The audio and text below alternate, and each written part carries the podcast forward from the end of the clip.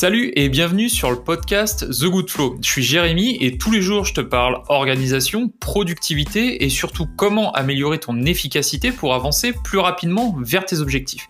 Alors que tu sois déjà indépendant ou que tu penses à monter ton business, je partage avec toi mes idées et ma vision pour que tu passes à l'action dès aujourd'hui et que tu obtiennes rapidement les résultats que tu souhaites. Allez, c'est parti.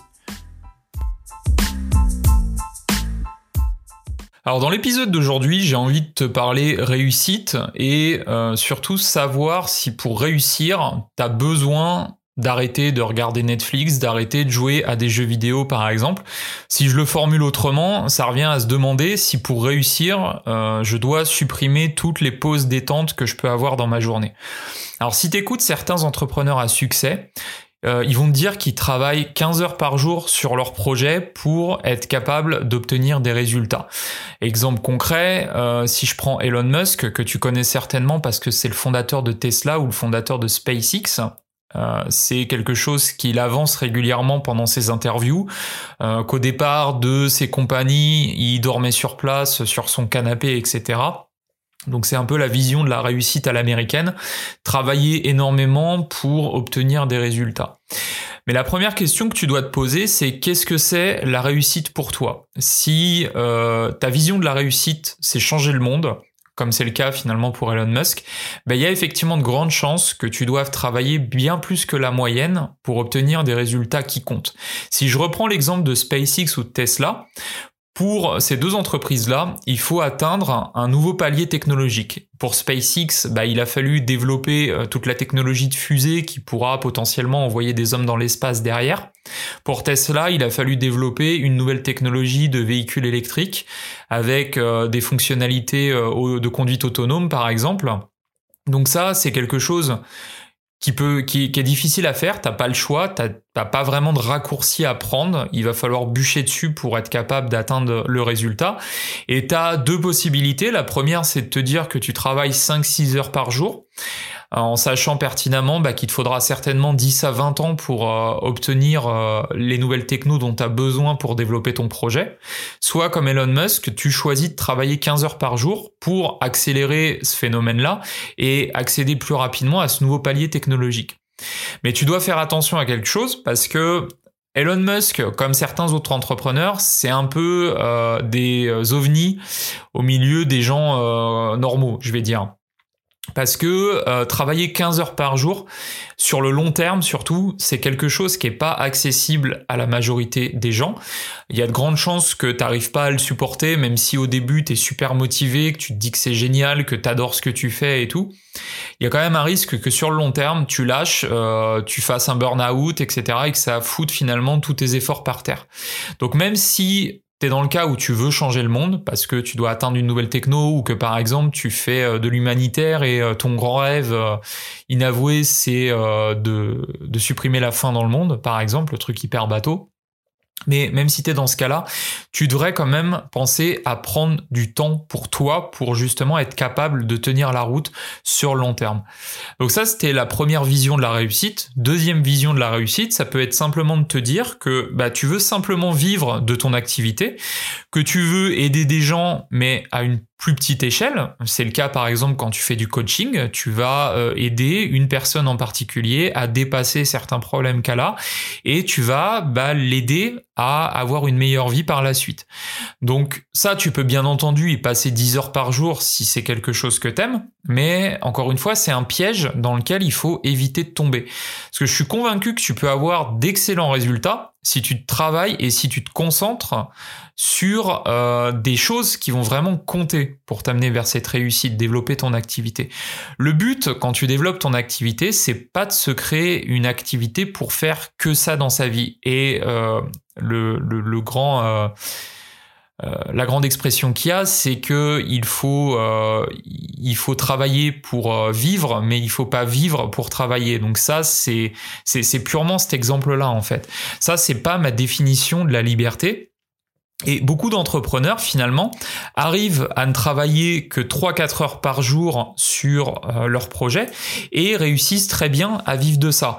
Parce qu'ils vont utiliser notamment la technologie, les nouvelles plateformes logicielles qui vont t'aider à simplifier énormément de tâches. Et surtout, ça je pense que je t'en parlerai aussi dans un prochain épisode parce que c'est des choses que j'ai mis en place. Aujourd'hui on a accès à beaucoup d'automatisation qui te permettent de faire gagner énormément de temps sur tes projets parce que ça va euh, t'éviter d'avoir à t'occuper des tâches qui sont ultra répétitives.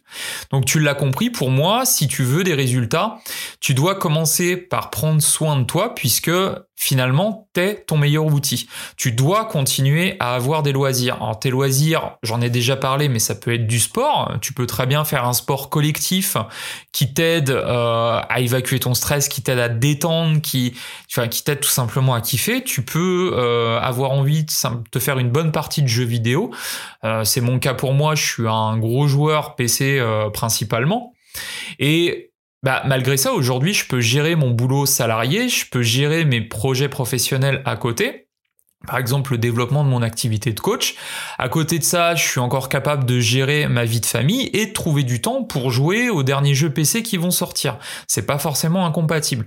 Le soir, je peux très bien me poser devant Netflix avec ma femme pour regarder des séries ou des films.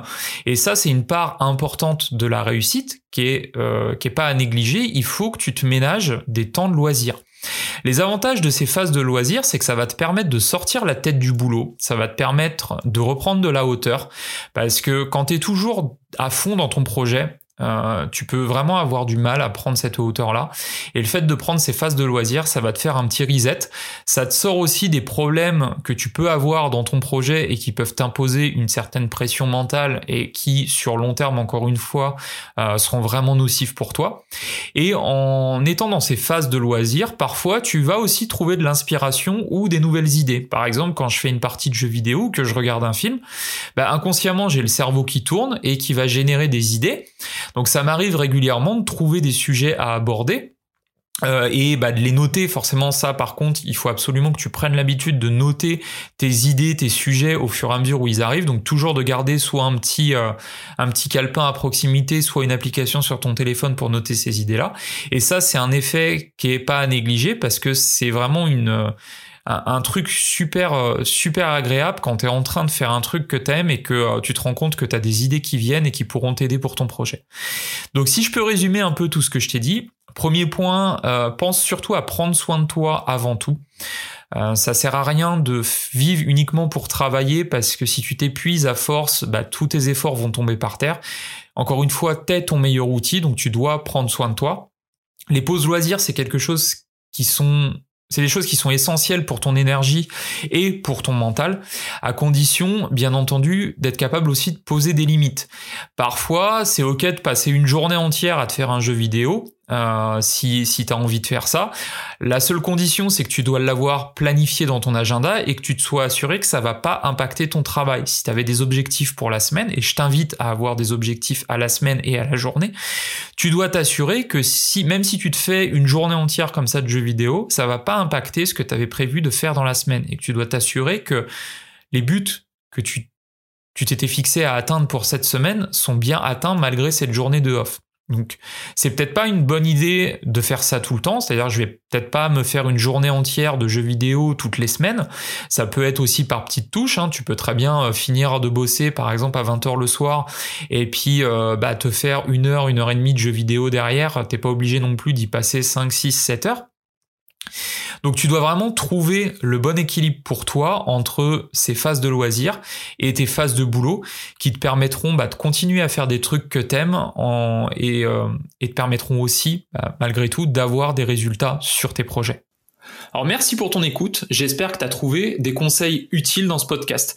Si tu veux m'aider à le faire connaître, tu peux me donner 5 étoiles sur ton application de podcast favorite, ça m'aidera à le faire référencer, voire même tu peux me laisser un petit commentaire, ça fait toujours plaisir.